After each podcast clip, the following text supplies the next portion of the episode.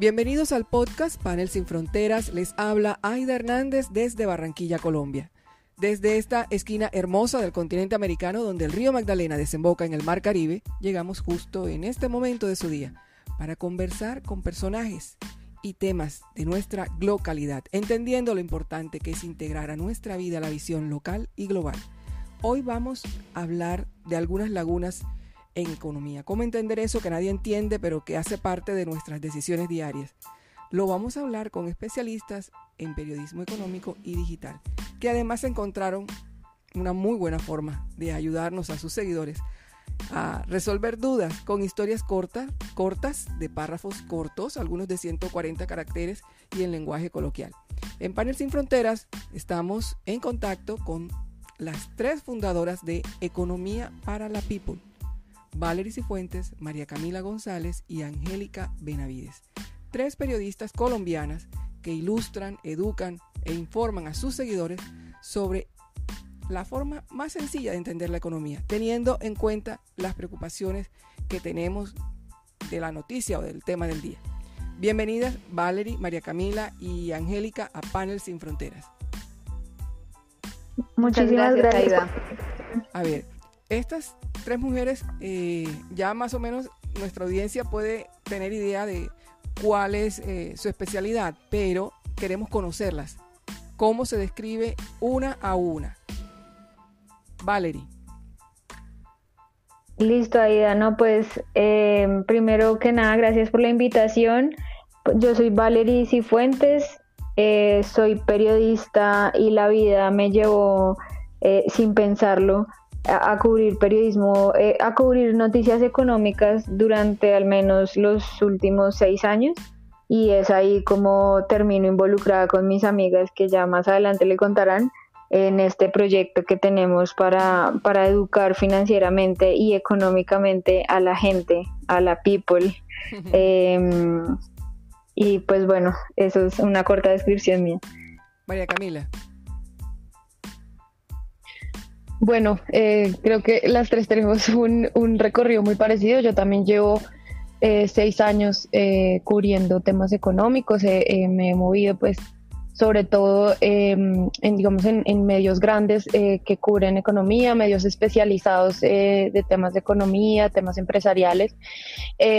y ese ha sido como mi recorrido y ahí, digamos, siempre tuve la inquietud de que la gente no tenía acceso eh, al conocimiento de temas económicos eh, por el lenguaje. Yo veía una barrera muy grande en el lenguaje. Eh, y ese es pues como, como mi, mi recorrido y por qué llegué acá a Economía para la People. Angélica. Em, bueno, yo llevo un año más que, que, mis compañeras en esto, llevo siete años haciendo economía, estudié periodismo también por cosas de la vida resulté eh, cubriendo temas económicos y pues me enamoré de estos temas, entonces decidí después em, hacer un posgrado en economía. Eh, también pensando como en, en, la cantidad de veces en que eh, las personas o las fuentes nos, nos hablan de un tema y nosotras como periodistas luego tenemos que hacer un esfuerzo eh, adicional en tratar de entenderles a ellos para poder traducir eso a la gente. Entonces, para tener como unas bases que me permitieran entender mucho mejor de qué me estaban hablando cuando me daban una noticia, eh, pues hice estos estudios. Eh, me han dicho las tres, han coincidido en que aterrizaron en el tema. ¿Cuáles eran los temas de su preferencia cuando iniciaron el oficio o su carrera? Valerie.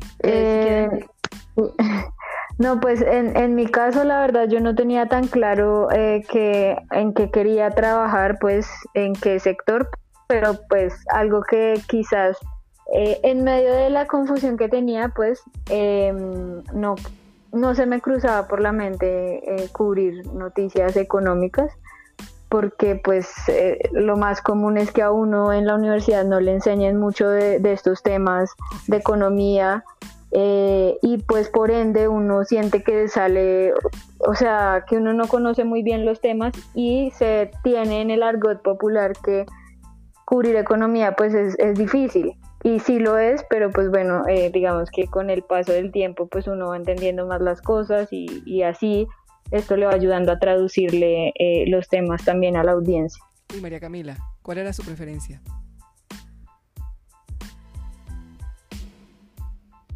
María Camila está. Sí, perdón, que se me, se me fue ahí como la onda. Eh, bueno, yo, yo sí tenía una, una inquietud por los temas eh, de investigación. Eh, quería hacer como periodismo investigativo y de datos. sobre todo tenía como esa inquietud y los temas medioambientales. Y eh, pues en, en, mi, en mi carrera, digamos, en mi paso por, por un medio muy grande, me di cuenta que eh, pues si quería hacer investigaciones, si quería hacer como acercarme a, a unas problemáticas sociales y ambientales que, pues, que me, preocupaban, eh, yo tenía que entender muy bien cómo funcionaba el mundo económico porque de ahí venía la plata y de ahí viene el poder eh, no tanto el tema político, por ejemplo, tenía como inquietudes en, temas políticos, de hecho me presenté a, estudiar ciencia política en algún momento, em, entonces siempre estuve, tuve como esa inquietud y me di cuenta que definitivamente no servía nada eh, acercarme a la política o incluso a los temas investigativos si no entendía cómo funcionaba el, el mundo empresarial, el mundo económico de Colombia. Angélica. Em, pues mi universidad tiene un énfasis mucho más investigativo, entonces igual que María Camila, yo, yo quería dedicarme al periodismo investigativo. Bueno, alguien que nos cuente cómo surge la propuesta, porque eh, entiendo que, que no es por amistad, sino caen en cuenta las tres.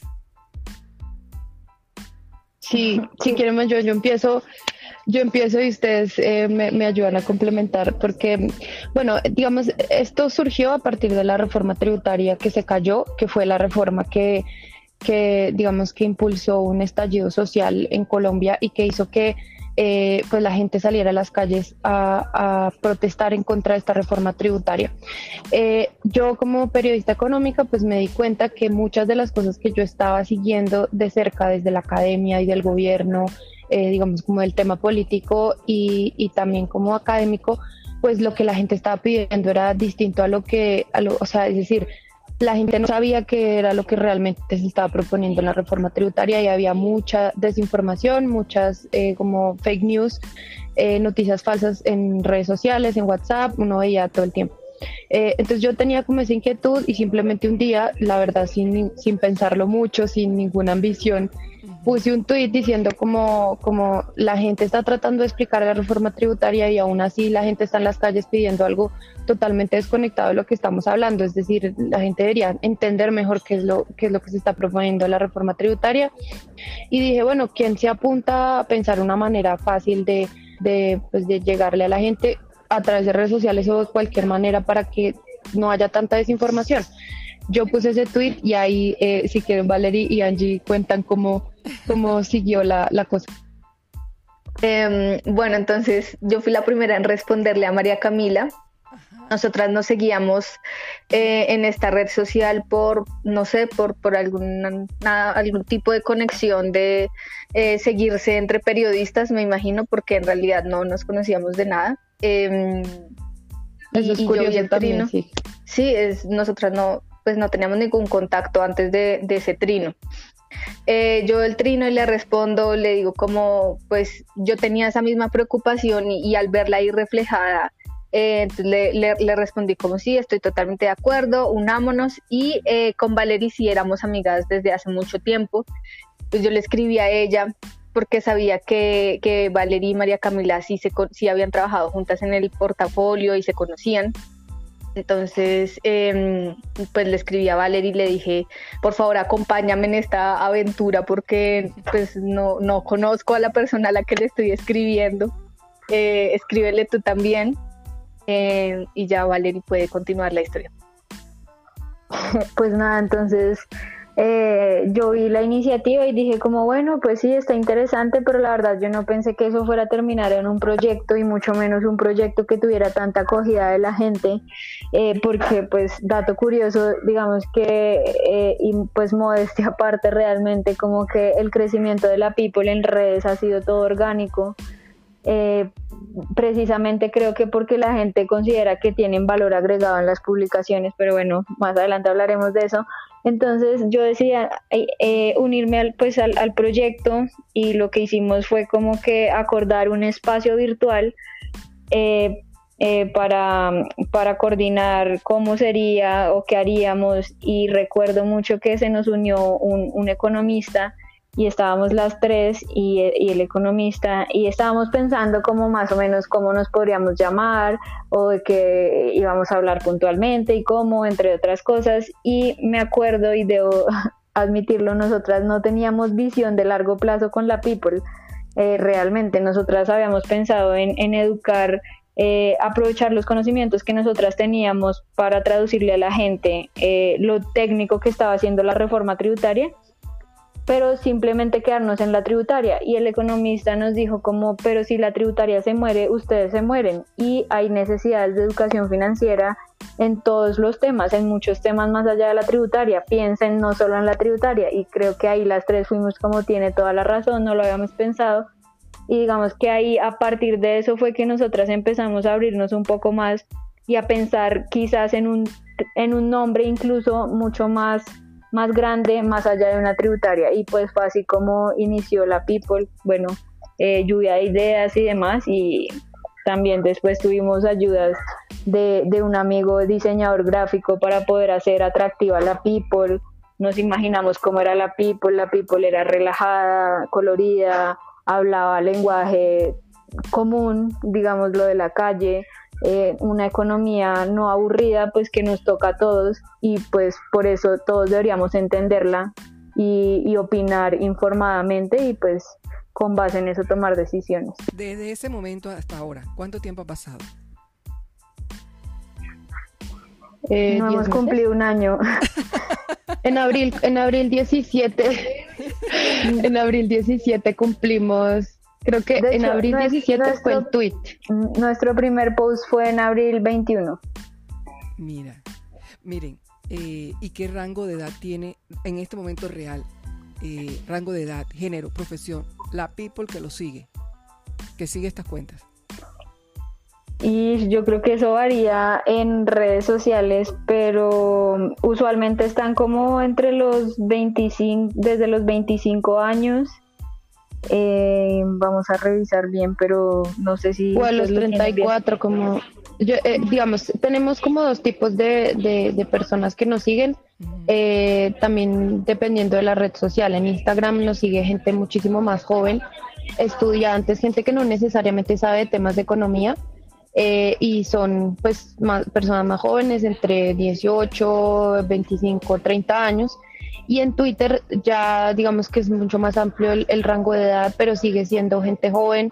Eh, de pronto sube un poquito más hacia los 40, desde los 18 hasta los 40, eh, pero sí nos sigue sobre todo como gente que está metida en el tema de economía y estudiantes y gente también eh, pues de otras áreas del conocimiento que les interesa pues saber de economía, em, sobre todo eso.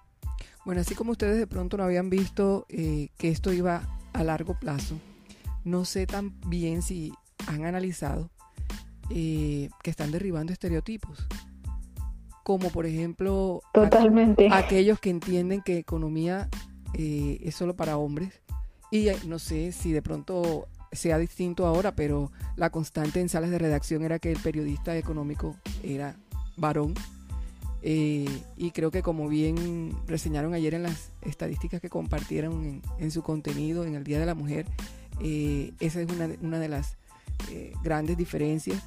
O que la economía como la ciencia, las matemáticas, ¿quién entiende eso?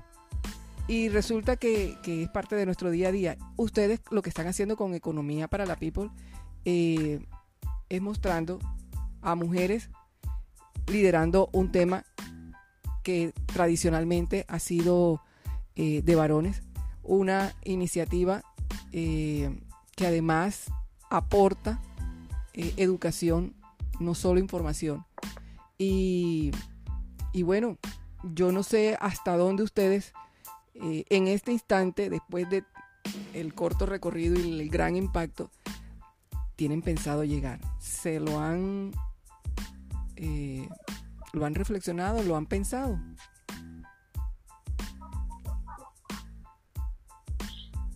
Eh, Sí, pues digamos que realmente nosotras estamos, como, como lo contaba Valeria ahorita, eh, nosotras hemos ido descubriendo hasta dónde podemos llegar mientras trabajamos y estamos como apostándole al proyecto. Es decir, eh, empezamos a decir, listo, eh, vamos a, a, movernos más en, vamos a hacer, digamos, estos contenidos, vamos a hacer videos, por ejemplo. Eh, estamos empezando a, hacer videos. Entonces esa es una primera apuesta que ha sido casi que la gente nos ha dicho, oigan, ustedes deberían hacer videos, ustedes no sé qué. En la medida en la que hemos, digamos, el proyecto ha ido creciendo, casi que es la gente la que nos está diciendo, oigan, ustedes podrían hacer esto o lo otro. Yo creo que es un proyecto que definitivamente tiene mucho potencial, sobre todo porque la gente cree en nosotros, la gente eh, en nosotras, mm, la gente cree que este es un proyecto valioso eh, y, digamos que hay muchos comentarios positivos. Eh, toda la gente que digamos que tiene cierta visibilidad en, en redes sociales eh, tienes haters, ¿no? Troles, hay gente que los, los, pues, los critican o comentan. Sí, nosotras, pues no muchos, o sea, es muy poco, yo creo que el 1% de los comentarios que recibimos son negativos. O a veces la gente nos, nos trata muy bien, nos dice, oigan, nos gusta mucho su trabajo, me, gusta mucho su trabajo, no sé qué, pero oigan, les recomiendo tal cosa. Casi que la gente se siente eh, como dueña del proyecto, siente que pueden decirnos con tranquilidad, oigan, deberían hacer esto y nosotras listo de una, eh, seguimos su, su comentario. No sé si Angie quiere agregar algo ahí. Eh, no, creo que tú lo has dicho todo en realidad. La pregunta, la pregunta se las hago porque yo estoy casi segura que no es una iniciativa que en este momento esté generando ingresos, pero ya es una marca.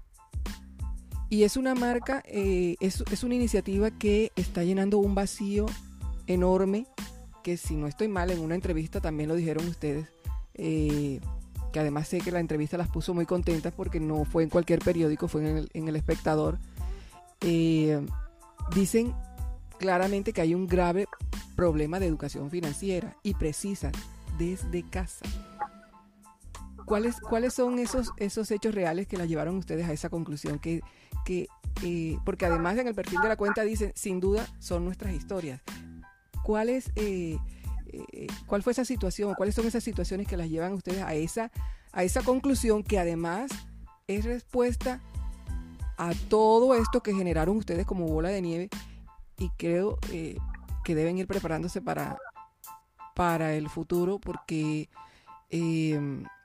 si ustedes apuntan al tema de educación saben que entre más joven se aprenda un hábito pues se tiene un mejor resultado en, la adultez y hay mucho, hay, mucha comunidad ahí que necesita de contenidos como los que ustedes estaban eh, realizando. ¿Cuáles son esos hechos que las em, llevaron a concluir?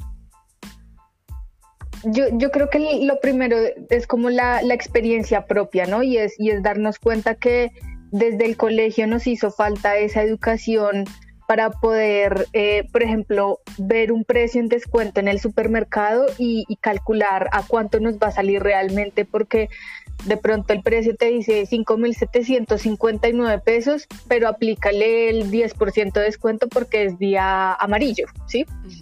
Eh, y, y, saber hacer esa cuenta como rápido ahí para, para decir si lo llevas o no, o, o ya salir, digamos, al mundo adulto eh, y tener que pagar impuestos y, saber si te ganas un salario de un millón, cuánto te van a restar de aportes a pensión o a salud.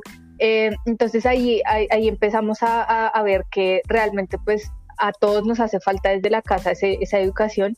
Y lo otro es, ya como periodistas, eh, lo que te decía anteriormente de mm, al iniciar a cubrir temas económicos, tú realmente llegas sabiendo muy poco o nada sobre los temas, entonces esos primeros acercamientos con los temas económicos son un poco traumáticos, pues porque a ti te hablan y, no entiendes casi nada de lo que te hablan, entonces tienes que preguntar como mucho más fino em, y luego tienes que llegar a tu puesto a investigar lo que te dijeron para poder saber realmente qué era lo que te estaban tratando de decir y tú poder decirle eso a las otras personas. Lo otro es ya con, con economía para la people cuando empezamos a publicar y empezamos a ver las dudas de la gente, em, pues ahí descubrimos que uno eran un montón de, de, preguntas que necesitaban respuesta y que nosotras podíamos responder y dos, pues que eran unas experiencias bastante similares a las de nosotras. Entonces, por ejemplo, la gente nos pregunta, eh, como que si tú lo ves eh, a grandes rasgos, nosotras no tendríamos nada que explicar sobre Rusia y Ucrania porque es un conflicto geopolítico y hasta ahí. Pero cuando tú ves que detrás de eso está el precio del petróleo y el del gas y la inflación y el dólar, y entonces la gente nos empieza a preguntar, ¿y cómo me va a impactar eso a mí? Nosotros estamos a muchos kilómetros y nuestro país no tiene nada que ver, pero eh, sí tenemos unos efectos, entonces empezar a explicarlos eh, y porque si nosotros casi no importamos comida, de todos modos la comida se pone cara, entonces hablar de pues que la comida no se hace solo con semillas y sí, todo, este tema, em, por eso es que las dudas de la gente resultan siendo nuestras historias, porque finalmente eh, pues son ellos quienes nos están diciendo tenemos esta necesidad de aprendizaje o de conocimientos en esta área eh, y nosotras buscamos llenarlos, que pues es finalmente el propósito de la People. ¿Cuál es el, eso es lo que las, las hace ustedes especial, eh, las hace a las tres especialistas, sobre todo en el, en el manejo eh, del lenguaje que al principio ustedes identificaron como barrera. ¿Cuál es el, el, el tema que ha sido más denso, más complejo para generar contenido sencillo? La verdad es que Yo creo que, que precisamente para, para, para um, hablar de esos temas que son tan complicados, tan técnicos, nosotros tenemos algo que se llama el diccionario para la people. Y ahí a veces, eh, pues, si bien nosotras identificamos que, que podríamos o que podemos eh, explicar los temas de coyuntura aterrizados a la gente en el lenguaje de la gente, consideramos que también el proceso de educación parte de bases que son importantes tener, como por ejemplo identificar eh, o saber de qué se trata un término, que igual la gente va a escucharle a los economistas. Entonces, no sé, por ejemplo, eh, qué es la base líquida agravable o, esas cosas que en serio que, que parecen en chino y que nosotras somos conscientes de que es en chino y que a veces somos como, pero venga, eh, ¿cómo explicamos? O sea, en el diccionario, ¿cómo explicamos eso? Si igual está súper técnico, la gente no va a entender. Eh, ahí tenemos varias discusiones internas, como tratemos de decir esto así o así, pero también al final decimos, bueno, nosotros le damos a la gente contenidos, digámoslo así, en palabras coloquiales, muy masticados eh, pero también les queremos dar eh, contenidos de, temas eh, o de palabras o de, tecnicismos, pero que sean, digamos, que le queden a la gente claros, porque igual lo van a escuchar, ¿sí? Como que los economistas no van a hablar el lenguaje de la people, pues digamos que para eso estamos nosotras, pero sí van a escuchar cosas técnicas. Yo las veo a ustedes con un libro ya también. Eh, Gracias. sí, porque además de la, de la experiencia eh, novedosa, eh, están, están labrando también una historia distinta y, eso va a crear un referente de aquí en adelante de cómo se debe desarrollar el, el, periodismo económico y cómo el cómo se debe llegar a la gente, cómo no deben existir esas, eh, esos niveles de conocimiento, sino por el contrario, esto hace parte del día a día, cómo lo hacemos más fácil eh, para compartirlo, para poder entender mejor eh, la vida, la vida. bueno, quiero saber de ustedes, para que la gente conozca, la gente de Panel Sin Fronteras conozca, esta, conozca a estas especialistas, que son tres mujeres entre 28, 27 y 29 años de edad, eh, que son, mm, yo me imagino, mujeres alegres, mujeres que buscan eh, disfrutar de su día, no solamente con trabajo, porque eh, así como el tema es visto como denso, se pueden también imaginar a mujeres muy serias eh, de pronto con, con, con, hobbies o que no, que no imaginamos. Les gusta la cocina, les gusta la música, eh, cómo disfrutan de un, de un rato de ocio, qué clase de películas. A ver, ¿quién comienza?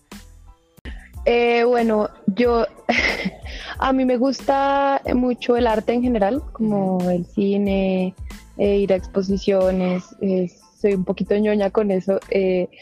me gusta mucho la fotografía, me gusta hacer fotos, eh, y lo hago pues cuando tengo tiempo, cada vez tengo menos tiempo, entonces he hecho menos fotos.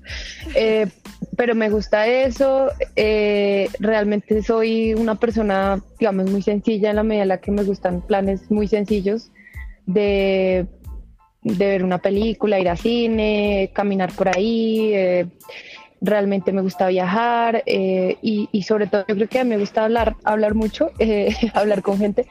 Em, entonces sí, como que soy una persona social, tengo pues varios amigos y, bueno, realmente me gustan como esos planes, los planes culturales. Así me relajo yo en, en mis tiempos libres y si no, pues también uno tiene sus, sus labores eh, del hogar. no, pues es decir, todos tenemos que hacer cosas en la casa y para mí em, limpiar la casa también es como desestresante. sí, eh, sí, la verdad sí. Entonces uno, son pausas activas que uno, uno está ahí en teletrabajo y dice, bueno, me paro y, organizo un poquito acá y sigo trabajando. Pero bueno, esas son como los, las cosas que hago em, en mis tiempos libres.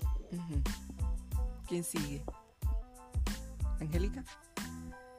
Em, sí, eh, a mí también me gusta mucho, la verdad, arreglar la casa. Em, siento que es como mi actividad de, domingo, de, finalizar la semana y como ya terminar relajada todo. Em, pero además de eso, siempre he tenido como mucho, mucho contacto con la música, mis mejores amigos son músicos y demás, eh, entonces me gusta eh, pues escuchar música, tengo clases de piano eh, y claramente una cosa que es insuperable para mí es pasar tiempo con mi familia, desde muy pequeña me, inculcaron eso, entonces procuramos vernos cada ocho días o cada quince días, por lo menos un, rato los viernes en la tarde o el sábado. ¿Y quién falta, María Camila? Eh, falta Valeria, falta yo. Eh, no, bueno, entre mis hobbies, la verdad es que eh, estoy tratando de, tener más tiempo personal porque a veces el, trabajo y, más en el teletrabajo le consume a uno horarios extra. entonces, nada, para mí es principal y creo que en los últimos meses es como algo que sí pues sí tiene que ir en mi vida y es estar como con mis amigos, eh, salir a comer, a tomar un café, a hablar. Em, ahora que se reactivó el ocio, digamos, y los conciertos y esas cosas, pues ir a los festivales de música, eh, salir a, conocer nuevos restaurantes, tomar fotos también, que me tomen fotos también me gusta. Y, y de vez en cuando em, trato de tener, digamos, la, la, disciplina, porque creo que también más allá de un gusto puede ser una disciplina y es eh, ser una lectora constante. Valerie Cifuentes, María Camila González y Angélica Benavides, fundadoras de Economía para la People. Gracias por su tiempo para Panel Sin Fronteras. Eh, con esta entrevista y nuestras invitadas, pues nos damos cuenta cómo se derriban fronteras con ingenio y conocimiento. Nos alegra muchísimo esta conexión que hemos hecho en el día de hoy. Invitamos a la audiencia a seguir también las publicaciones de Economía para la People en Twitter e Instagram. Esperamos que los seguidores de nuestro podcast, Panel Sin Fronteras, hayan disfrutado estos minutos del día y, bueno, eh, invitamos a, a Valeria, María Camila y a Angélica. Eh, creo que esta conversación seguirá en alguna otra ocasión porque creo realmente que viene mucho más para economía para la people. Lo digo como seguidora eh, y ya con cierto tiempo en, la comunicación y en el periodismo. Les invitamos a seguir también nuestro blog panelsinfronteras.co y las cuentas de redes sociales en Facebook e Instagram. Pueden seguirme en Twitter como arroba Aidamar. Les habló Aida Hernández en Panel Sin Fronteras desde Barranquilla, Colombia. Escúchanos desde Spotify, Apple Podcast, Google Podcast, Deezer y Anchor. Ah, recuerda hacer clic en la campanita para que te avise de nuestros nuevos episodios y entrevistas. Panel sin Fronteras desde Barranquilla, Colombia, con Aida Hernández.